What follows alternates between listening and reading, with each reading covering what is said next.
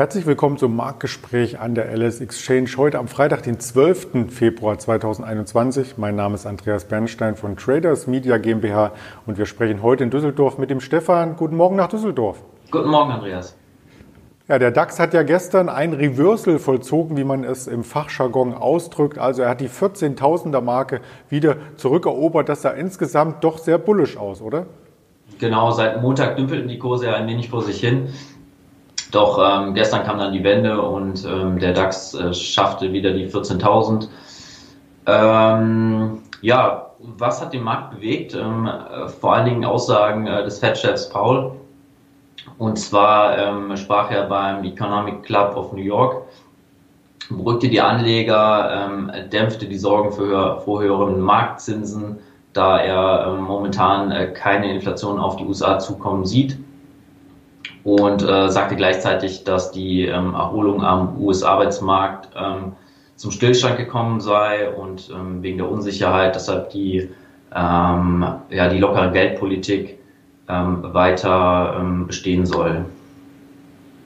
Ja, vielleicht als Hintergrundinformation dazu, die Verbraucherpreise waren ja unverändert sogar, also sind nicht mal leicht angezogen. Im Gegensatz zu Deutschland, wo die Verbraucherpreise im Januar ja ordentlich gestiegen sind, äh, dennoch aus deutscher Sicht äh, der DAX sehr, sehr robust und immer noch im Aufwärtstrend inbegriffen. Genau, der Markt ähm, ja, bewegt sich ja jetzt seit, äh, seit längerem hier um die 14.000. Ja, mal sehen, wie es weitergeht. Hast du schon eine vorbörsliche Indikation für heute? Bei 13.988 Punkten, also knapp unter der also knapp unter der 14.000. Vielleicht helfen ja die entsprechenden Unternehmensnews. Wir sind ja immer noch in der Quartalssaison letzten Endes und da gibt es von großen Unternehmen hier entsprechende Nachrichten und entsprechendes Futter aus den Bilanzen und aus der zweiten Reihe, ehemals die erste Reihe, wollen wir auch noch einmal die Commerzbank in den Vordergrund rücken. Genau, gestern kam die Commerzbank mit Zahlen, ähm, konnten nicht wirklich überzeugen. Die Aktie fiel um äh, 6%. Commerzbank ist momentan im äh, MDAX notiert. Und zwar ähm, will äh, das Geldinstitut nach ähm, einem Nettoverlust von fast 2,9 Milliarden im laufenden Jahr ein positives Ergebnis erreichen. Im Jahr 2024 soll da ein Ergebnis von 2,7 Milliarden Euro erreicht werden. Ähm, außerdem plant die Commerzbank den Abbau von 10.000 Stellen und die Schließung von fast jeder zweiten Filiale. Und ähm, ja, erst für 2023 sollen die Aktionäre dann wieder am Gewinn in Form einer Dividende beteiligt werden. Das Ganze zieht sich natürlich über mehrere Jahre hin. Also bis zum Jahr 2023 soll der Personalabbau, der hier geplant ist, um 80 Prozent erst fortgeschritten sein. Äh, dann kommen natürlich noch Abschreibungen hinzu und so weiter und so fort. Und auch noch natürlich äh, der Bund, der ja hier einen größeren Anteil hält.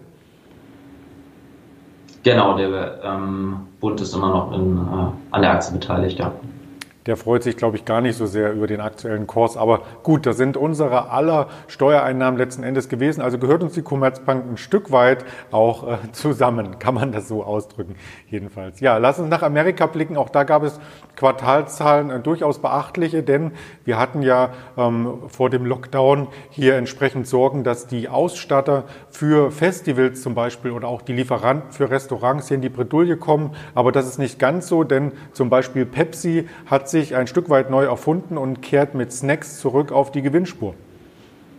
Genau, wir haben heute ähm, zwei Aktien im Lebensmittelbereich, kann man sagen. Und zwar ähm, als erstes Pepsi. Ähm, die wachsen dank Snacks und ähm, ja, es ist ein Getränke- und äh, Lebensmittelriese. Und die sind halt dank der hohen Nachfrage nach Chips und anderen Knabbereien im Corona-Jahr gewachsen. Erlöse kletterten um 5%. Ähm, Schlussquartal steigerte der Coca-Cola-Rivale seine Umsätze um fast 9 Prozent.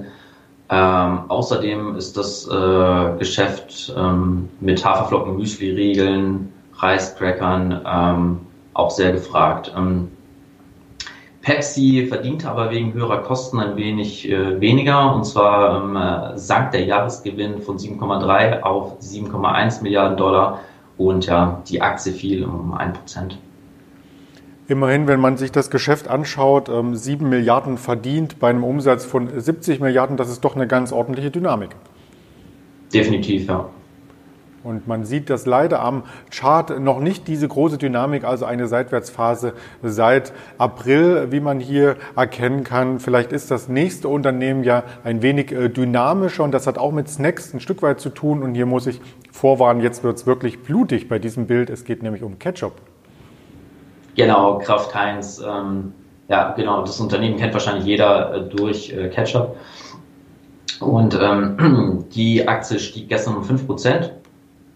Und zwar machte der Lebensmittelhersteller im abgelaufenen Quartal beim Umsatz von 6,9 Milliarden einen Gewinn von 80 Dollar Cent je Aktie. Äh, Markterwartungen wurden damit übertroffen. Und zudem soll die äh, Nusssparte für 3,35 Milliarden Dollar verkauft werden. Ja, so viel zu der Aktie.